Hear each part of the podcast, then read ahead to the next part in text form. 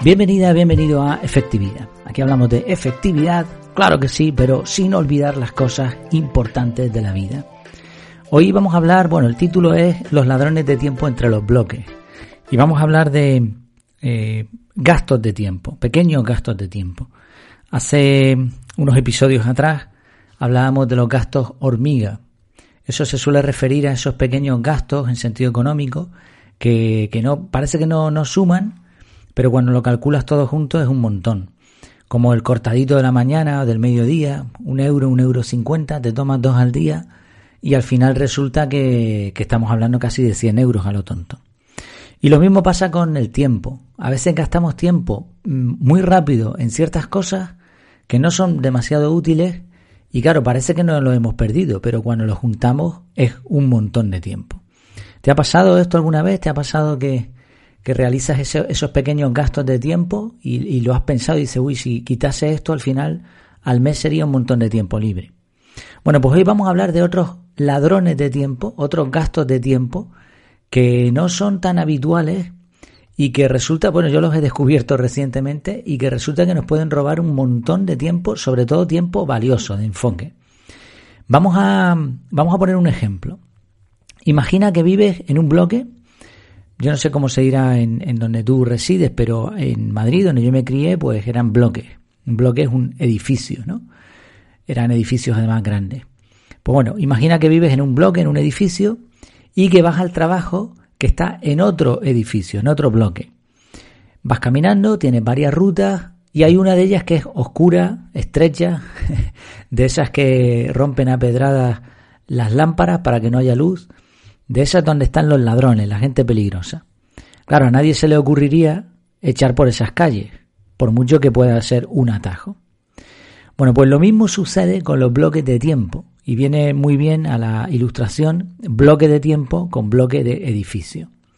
En el método CAR, por ejemplo, trabajamos con bloques de tiempo, pero últimamente estoy eh, leyendo a bastantes expertos en productividad que hablan cada vez más de bloques de tiempo, incluso metodologías que no usan el calendario para, eh, para definir tareas o acciones, sino solo para citas, o, metodologías que no usaban el calendario, están hablando cada vez más también de eso, de, de poner al menos bloques de tiempo importantes. En el método CAR esta parte es, es vital. Entonces, y supongamos que, que, tenemos un bloque, el bloque de la mañana, el ritual mañanero. Yo, por ejemplo, por la mañana leo, hago ejercicio, desayuno. Bueno, desde que me despierto de la cama, desde que me levanto de la cama hasta que llego al primer bloque de tiempo, pasan unos minutos. Lo que haga en esos minutos es la calle que voy a usar para llegar al bloque, siguiendo la ilustración. Si a mí, por ejemplo, me da por mirar el correo antes de ejecutar el primer bloque de tiempo, que es ese, ese bloque en donde leo, en donde me guardo cosas para mí, si me pongo a mirar el correo, el WhatsApp, el Telegram, esto, lo otro, estoy perdido. Ya me robaron, ya. Ya me robaron. Esto estamos hablando con el primer bloque de tiempo, que es el que se supone que tienes que respetar más, porque es el ritual mañanero. Ese bloque no lo impone ninguna persona, te lo impones tú. Ahí pones, coloca las cosas que a ti te gustan. Vamos a poner otro ejemplo, pero ya no con un bloque de por la mañana, sino un bloque de trabajo. Has hecho tu ritual mañanero, te has tomado tu café, y ahora eh, coges el coche, atasco de las mañanas, llegas a tu oficina. Y ahora en vez de ir a tu puesto de trabajo y empezar a trabajar con la, lo más importante, vas con los compañeros y te tomas otro cortado, otro, otro café en la famosa máquina del café, en este sitio donde hay pues unas galletitas, unas cositas y ahora te lías a hablar ahí con los compañeros.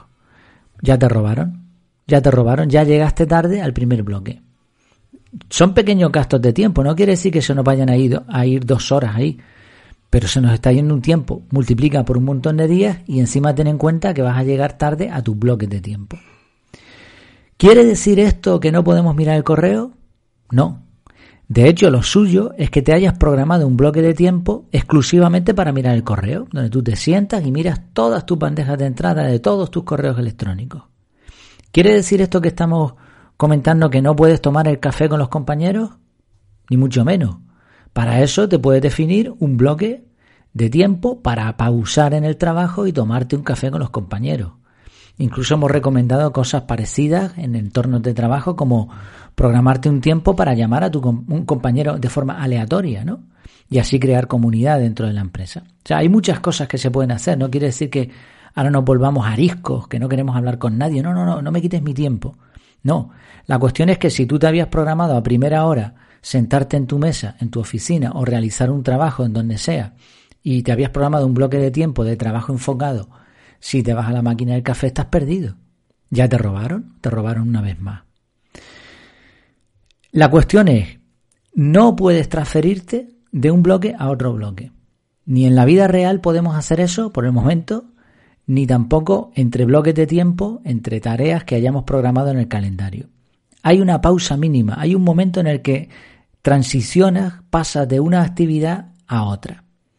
Pero en ese momento es crucial que evitemos a los ladrones de tiempo que viven entre los bloques. Y ya les conocemos, les conocemos todos. Personas que te empiezan a contar su vida, que se enrollan un montón, redes sociales, correo electrónico, eh, revisar cualquier otra aplicación en el móvil. Esos son ladrones de tiempo que viven entre los bloques. Sí, hagamos una pausa mínima, nos levantamos, tomamos un vaso de agua, miramos por la ventana, saludamos brevemente a otras personas, pero somos conscientes de que no queremos que nos roben, no queremos llegar tarde al siguiente bloque. Dos ideas para también mitigar este efecto, luchar de antemano, prepararnos para defendernos ante estos ladrones. La primera, muy interesante, dejar espacio libre entre bloques. Time blocking, método CAR, este tipo de metodologías que ponen todo en el calendario, eso no quiere decir que todas las horas del calendario estén ocupadas. Lo que hacemos es programar el tiempo, pero puedes perfectamente ponerte una hora ritual mañanero y ahora media hora en donde no hay nada puesto. Y a la siguiente, a la siguiente media hora, media hora después, primer bloque de enfoque. ¿Qué hacemos en esa media hora? Da igual. Lo que estamos haciendo es dejar tiempo para que si nos sucede algo en el camino no lleguemos tarde al siguiente bloque. Y además es muy beneficioso dejar estos eh, espacios libres para vivir tranquilo, para vivir y disfrutar del tiempo que tenemos y de las actividades que tenemos sin que nos dé un patatú. Otro truco, si no queda más remedio y tenemos que solapar, que poner dos bloques juntos, no pasa nada, pero terminemos cinco minutitos al menos antes de la finalización del bloque. Si yo puse ritual mañanero de 6 de la mañana a 7 de la mañana y a las 7 en punto tengo que salir a la calle a coger el coche, a, meterme en el atasco, pues mm, terminemos el ritual mañanero cinco minutitos antes para que tengamos ese, ese tiempo de, de caminar entre los bloques, esa pequeña pausa.